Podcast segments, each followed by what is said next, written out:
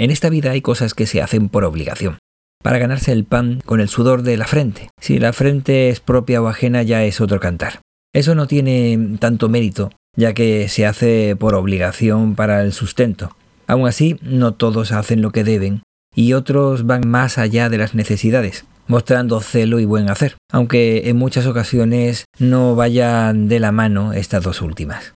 Lo que hay antes y después del trabajo es lo que puede realmente definir a una persona más que su propio trabajo. Somos un compendio de todo, y definirse como el trabajo que tienes, o el que desempeñas, o el apellido que tienes es bastante pobre.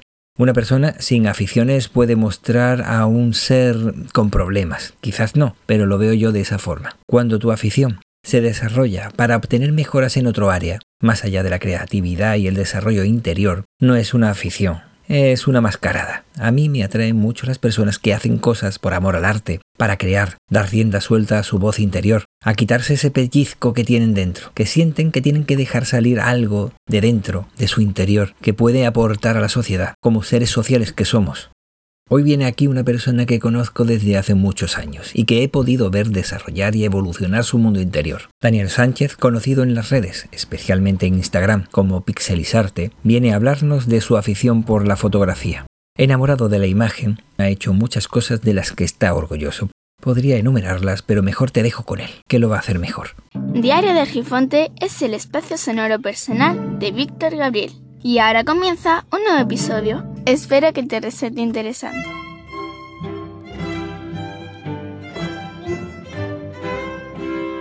Estamos ahora mismo con Daniel Sánchez, un compañero, pero que quería traerlo aquí porque la verdad es que es muy amplia, temas que le gusta y la verdad es que me, me ha llamado la atención y considero que podría venir aquí y contarnos algo de su vida. Pero claro, a lo mismo, para empezar, no quieres que te llame Dani Sánchez quiere que Bueno, te llamen de no. otra forma. Porque en las redes a lo mejor te conocen de otra forma o yo qué sé. Sí, a ver, Dani Sánchez me conoce normalmente todos mis amigos y demás, pero bueno, es verdad que tengo la parte de Instagram, por ejemplo, perfil es el de Pixelizarte, porque me dedico a fotografía en mis tiempos libres. Bueno, y es verdad que mucha gente que me conoce solo por el mundillo ese, pues me suele llamar el Piseli. El ¿Vale? Eh, como han quitado porque pixelizarte es muy, muy largo, pues se han quedado con el Piseli. Ajá. Así que hay gente que me conoce de- como Dani, otros como Piseli y bueno, Ah, pues mira, no lo sabía. no lo sabía, ¿no? Entonces te seguía por pixelizarte y Diario de Gifonte. me llamó la atención porque es que resulta que por un lado yo sabía que te gustaba fotografía, pero por el otro lado que no sabía que te llamaban para ser fotógrafo profesional, bueno, profesional, eh, oficial, ¿no? Fotógrafo oficial de algunos eventos.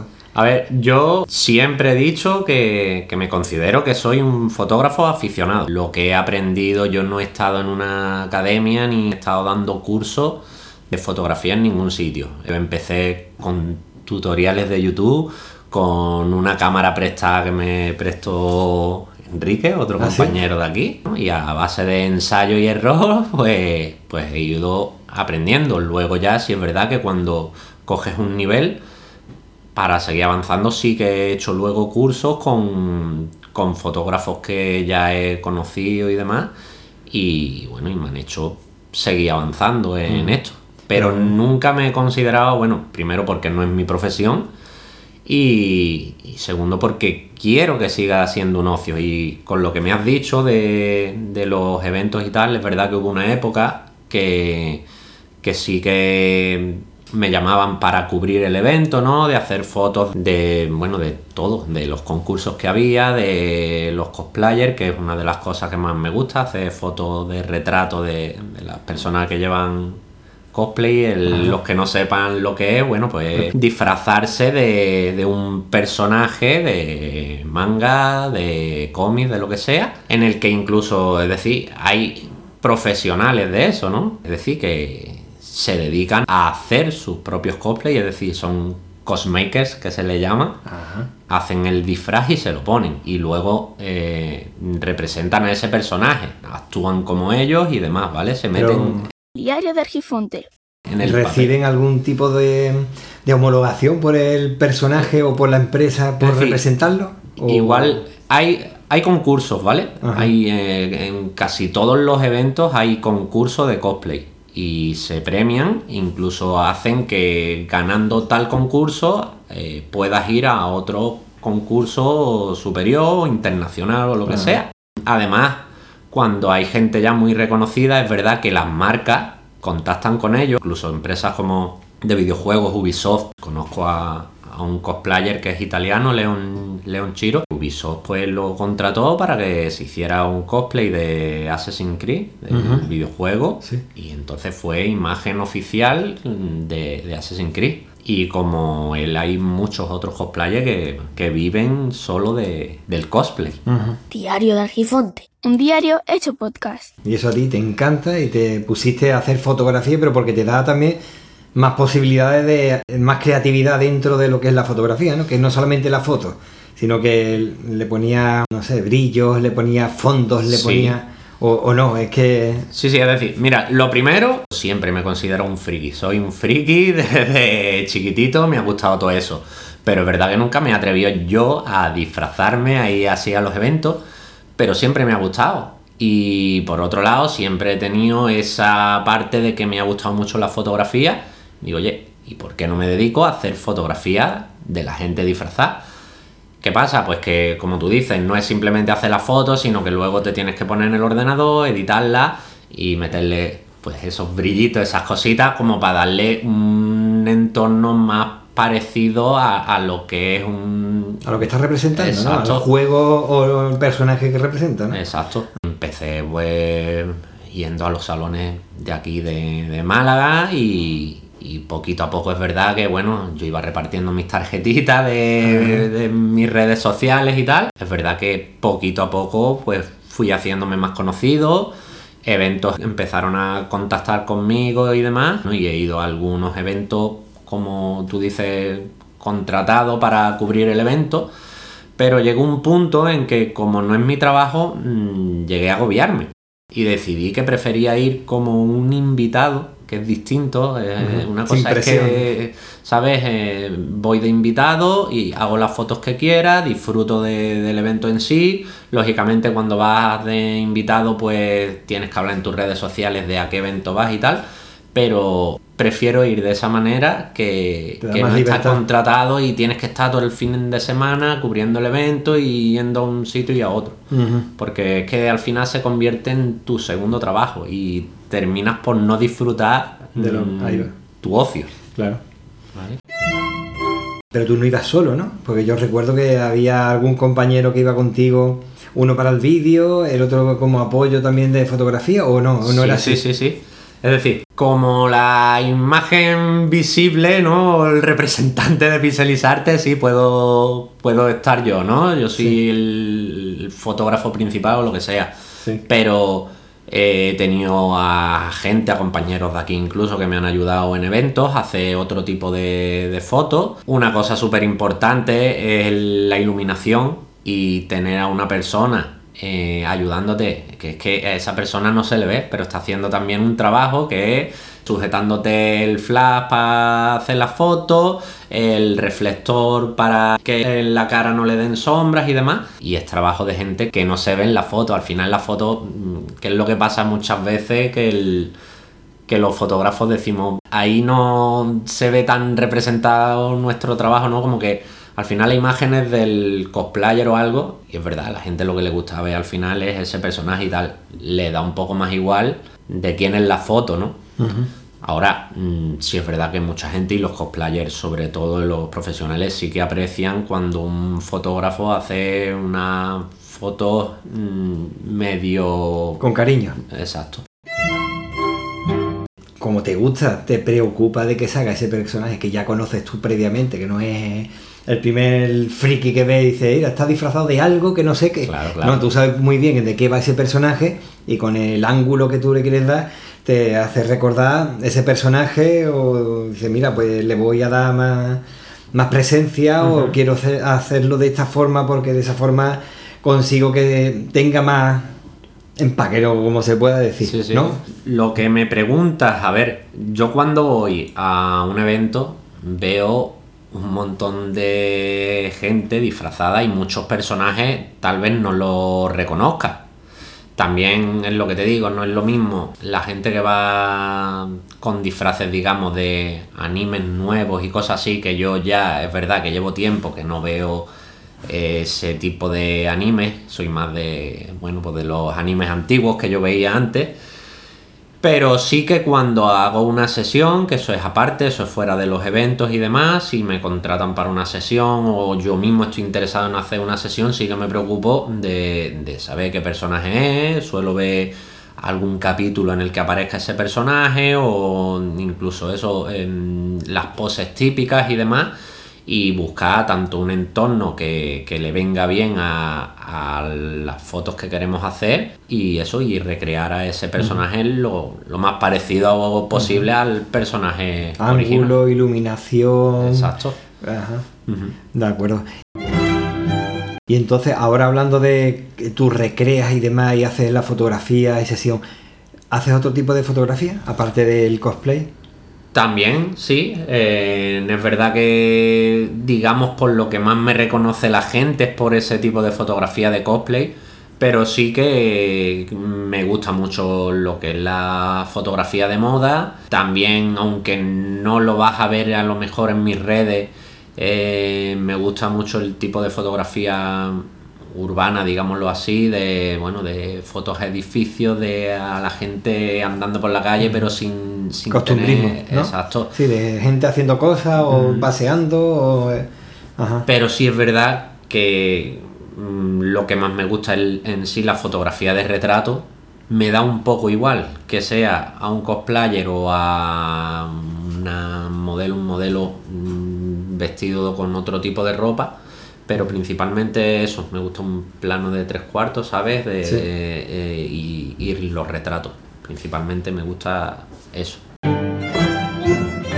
Y yo te voy a hacer una pregunta que a mí me resulta siempre muy... Cuando yo hago fotografía me cuesta y yo te pregunto a ti, ¿tú eres capaz de fotografiar aquello que estás viendo? Parece una tontería, pero no lo... Eh, no, no, no. entiendo perfectamente tu pregunta y, y te diría que, que es complicado es decir, y, más, tú lo ves, ves la foto, ¿no? En tu mente y luego te pones a tirar fotos y, no sabes por qué, es que no te llega a salir. Esa foto que tú tienes en tu mente no hay manera de, sacarla.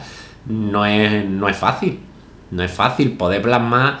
Al final, esto no es como, no sé, como la persona que dibuja o algo, sino que tú tienes que extraer de la, realidad, tu punto de vista, ¿no? Tu manera de ver esa foto. Y hay veces que, no eres capaz de, recrear o de, transmitir lo que, lo que tú quieres en una fotografía. Sí, es que a mí me cuesta, yo sé bastante menos que tú de fotografía, pero cada vez que quiero, por ejemplo, trabajar la composición, el ángulo, el encuadre, eh, la temperatura, y no soy capaz, y otras veces sin apenas hacer nada, ahí sale. Sale. Y digo, a lo mejor tú, con más técnica que tienes, pues a lo mejor eres capaz de, extraer, de arrancarle a la realidad mm. aquella foto. También te digo que es eso, al final esto es todo y ensayando, cada vez te sale más fluido todo. Yo, como te digo, en las fotos de retrato sí que tengo clara ya las poses que me gustan y, los ángulos favoritos míos de, saber que esa foto me va a transmitir algo. Y entonces sí que me es más fácil ese tipo de fotografía.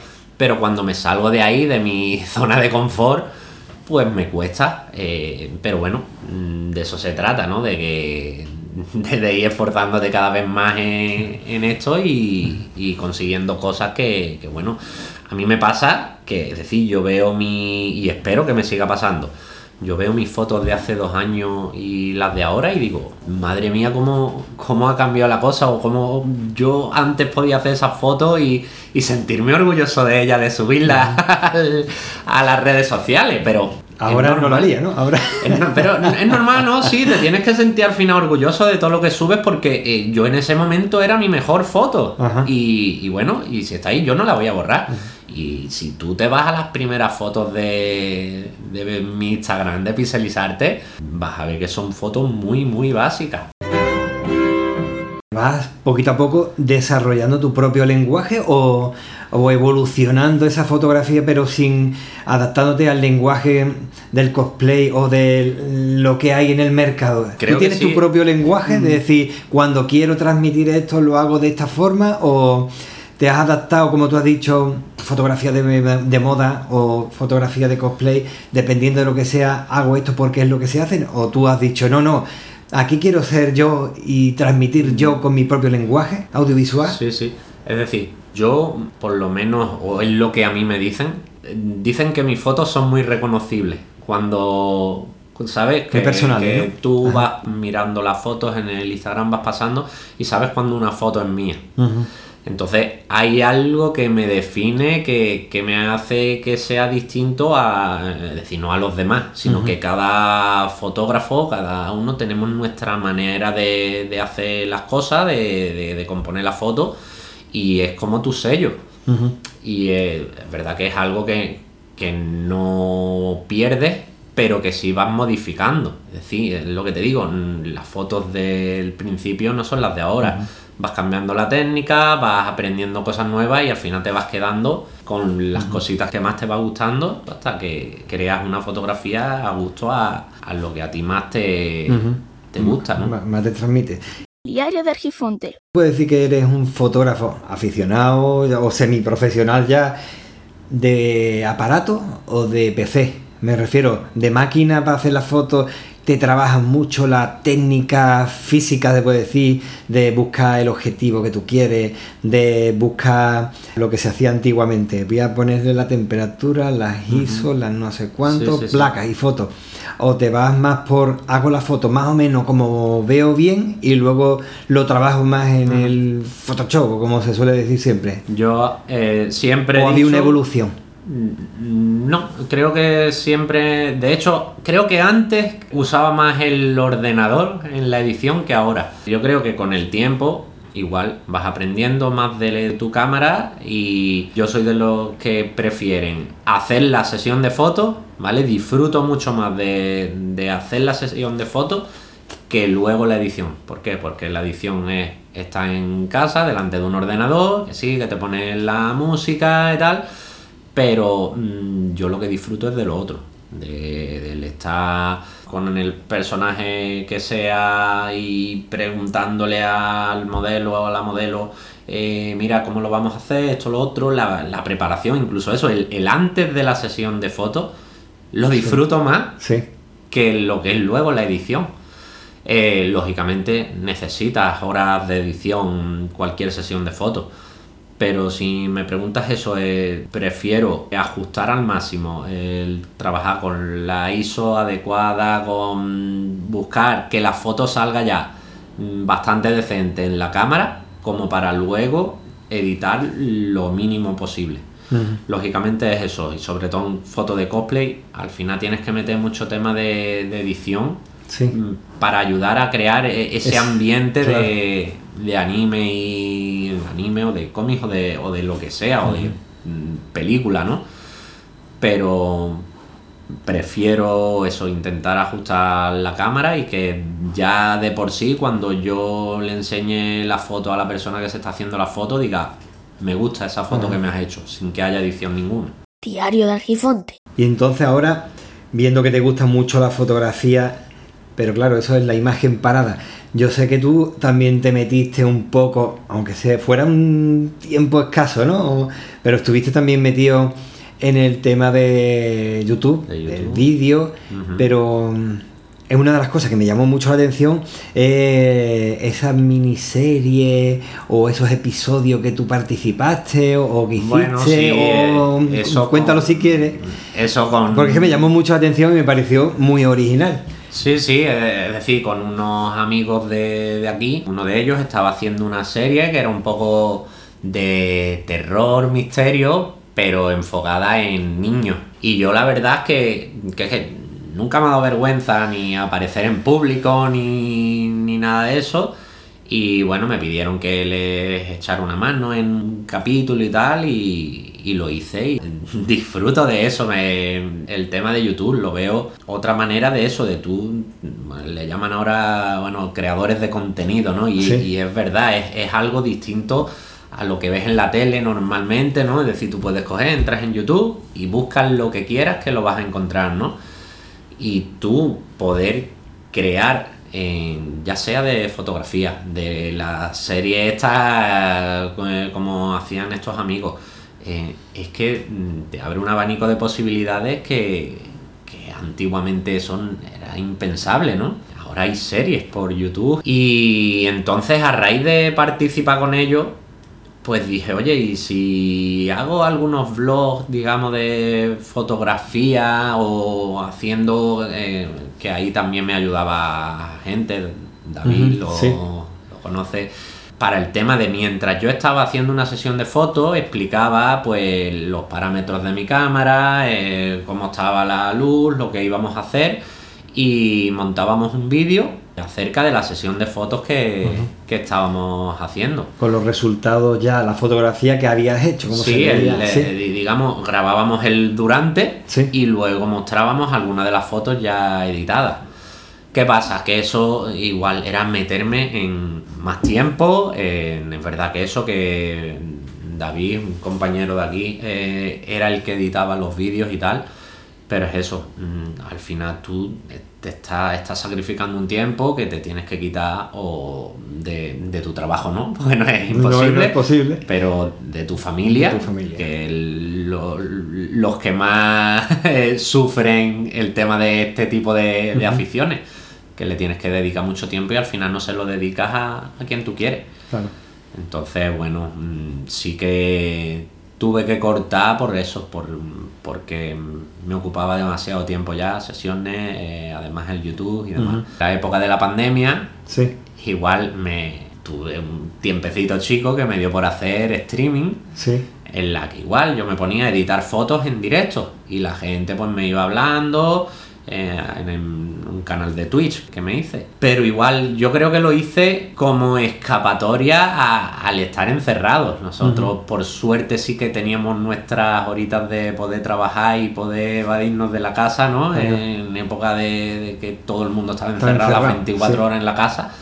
Pero es verdad que luego llegabas a la casa y había muchas horas allí que mm, dices tú, ¿qué hago? Y yo siempre he necesitado el contacto con las personas y demás. Y entonces a través del canal de Twitch, pues veía que podía hablar con otra gente y al mismo tiempo poder enseñar a esas personas a editar ciertas cosas de la fotografía. Me iban preguntando, yo les iba explicando. Y bueno, y así estuve. Que también me ponía a lo mejor a jugar videojuegos y, Sí. y a lo que fuera. O a, o a hacer, vamos. eh, uno de los días hasta estuvimos, eh, bueno, me pedían canciones y tal, tenía una mesa de mezcla y me puse a, Sí, a pinchar. a pinchar música y me iban pidiendo temas y eso y a mezclar música, pero por entretenimiento. Nunca, nunca he buscado el hacerme famoso con, Ajá. con ninguno de estos medios. Sí, es la, la afición del eh, multimedia, el mundo Mm. Sí, multimedia y la creación. Y como eres creativo, pues necesitas. Me, me hubiera gustado, yo creo que eso, que mi creatividad ha salido por esa parte, ¿no? Por los medios audiovisuales, ¿no? Porque siempre, decir, me hubiera encantado, eh, ¿qué te digo? Pues eso, aprender a tocar un instrumento, en dibujar, me hubiera encantado dibujar, o el cante o lo que sea, pero no, a mí eso no, nunca se me ha dado bien. Así Pues- que en la fotografía he visto una manera pues de que de eso de, de conseguir hacer algo creativo y con lo que estoy contento yo cuando veo algo de lo que he hecho yo es verdad que Ujú. no sé estoy orgulloso de- del trabajo que he hecho ¿no? Claro, es que estás orgulloso de cómo vas evolucionando, sobre todo. Es que no solamente he hecho esto y ya no sigo, sino es que has continuado y has, has ido avanzando en sistemas, en técnicas, en mejoras. Seguramente habrá algo que yo no sepa de este mundo de la creatividad que seguramente habrás hecho alguna vez. que tú no sepas Sí. bueno a ti te suelo contar más o menos todas Y las porque escribir no te ha dado por escribir nunca. escribir Aunque eh, sea, o, o los guiones, o tú eso lo escribías. ¿Tú escribías los guiones para hablar o tú directamente...? es decir mm, eh, tú no hacías- tanto, tú hacías, eh, tú hacías más o menos una lista más o menos de lo que Una escaleta, ¿no? Sí, que de lo que de los puntos que tenías que tocar y lo que íbamos a hacer. Pero es verdad que iba un poco todo improvisado. Cuando me has preguntado eso, eh, tengo que. Eso creo que no lo sabe mucha gente, pero es verdad que, que hay veces que me da la inspiración y sí que tengo en, en el móvil unas notas que voy apuntando. Lo mismo son cuatro frases que me vienen o incluso alguna poesía, cosas así, pero bueno. Ah, poesía. Eso me lo, me lo quedo para mí, eso nunca lo he puesto. Es verdad, alguna frasecita de las mías lo he usado, lo he usado en, en algún reel de esto de, de Instagram, Instagram, ¿no? y tal. Y eso me lo quedo para mí. Y ya que dices lo de Instagram, ¿tú has utilizado Instagram para mm, hacer entrevistas o para mm, conectar en, en directo en algún evento? O, o tú los eventos te gusta ir a hacer fotografías simplemente y luego la editas y, y dices he estado aquí? ¿O tal como estás allí, estás emitiendo en directo mientras que estás haciendo la fotografía? ¿O a ti el stream, aparte del Switch, el Twitch, o el, Switch, digo, Twitch. el Twitch que, que has dicho, ¿tú has hecho streaming o te gusta más editar, como por ejemplo el podcast, que grabas y luego editas y luego publicas? ¿Te gusta más una cosa o la otra? Más que nada es porque en ese momento no soy consciente de hacerlo. Es decir, si estoy con la fotografía, estoy centrado en la fotografía y no mm, me pongo a decir voy a poner el móvil aquí y voy a hacer un directo mientras estoy haciendo fotos y saludar a la gente. Mm, De verdad, no, no, mi cabeza no da. Para las dos cosas no da.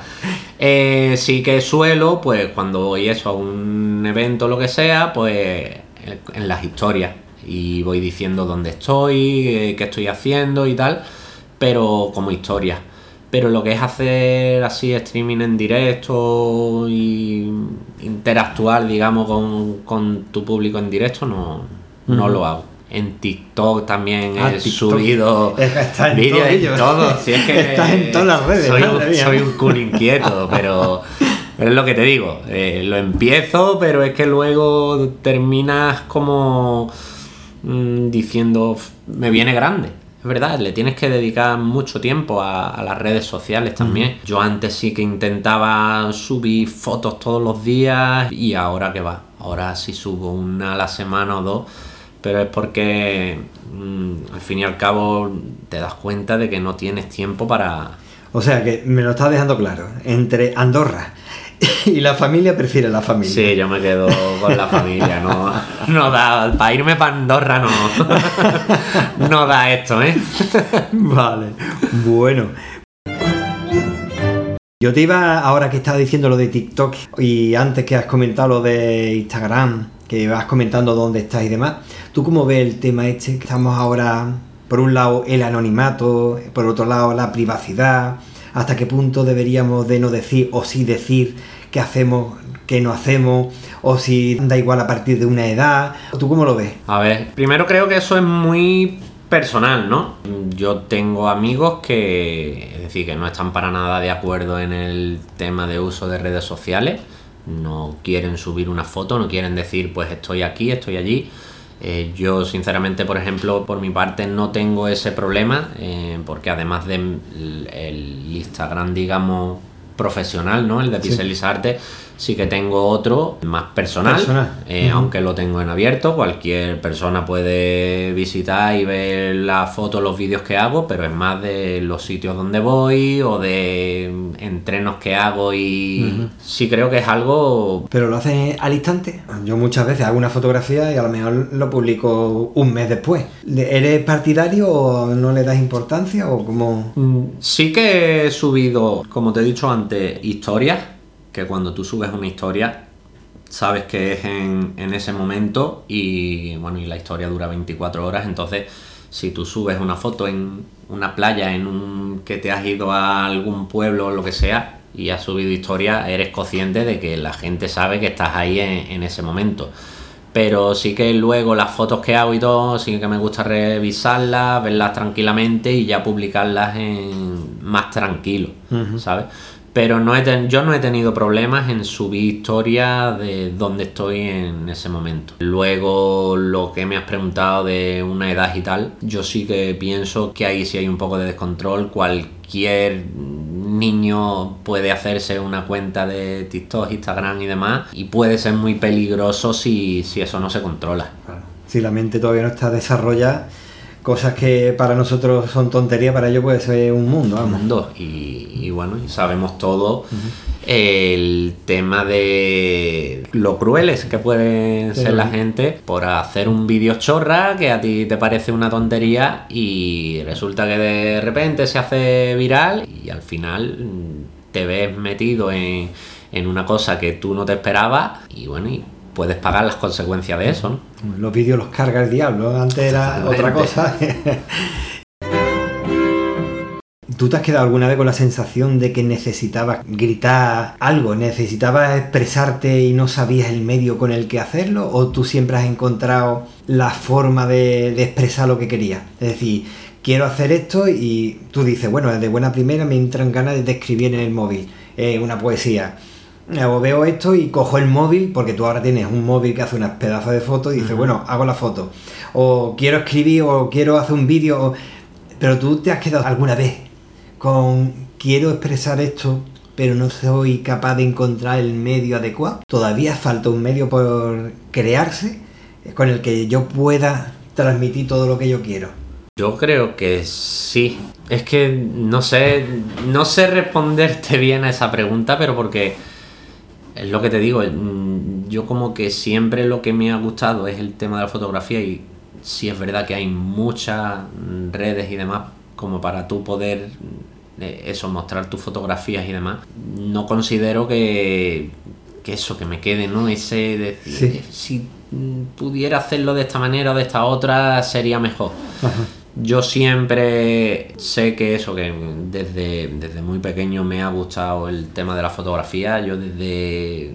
Es verdad que gracias a la fotografía digital mm, hemos podido acceder muchas personas a poder hacer fotos y como tú has dicho antes, que ahora con un móvil haces unas fotos que no veas y no te hace falta una cámara ni nada. Pero yo sí eso, decía, a mí me gusta coger mi cámara de fotos por un móvil muy bueno que tengas y demás y, trabajar. con mi cámara de fotos.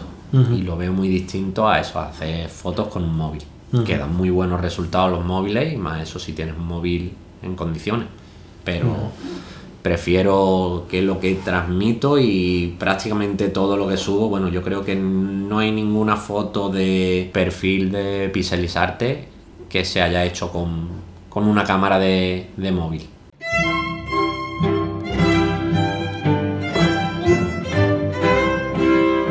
Pues nada, muchísimas gracias por pasarte por aquí. Nada, yo agradecerte que me hayas invitado a esto y nada, cuando quieras, pues hablamos de, otras aficiones, de juegos de mesa cuando quieras, de figuritas, si es que tengo demasiado mundo interior, ¿sabes?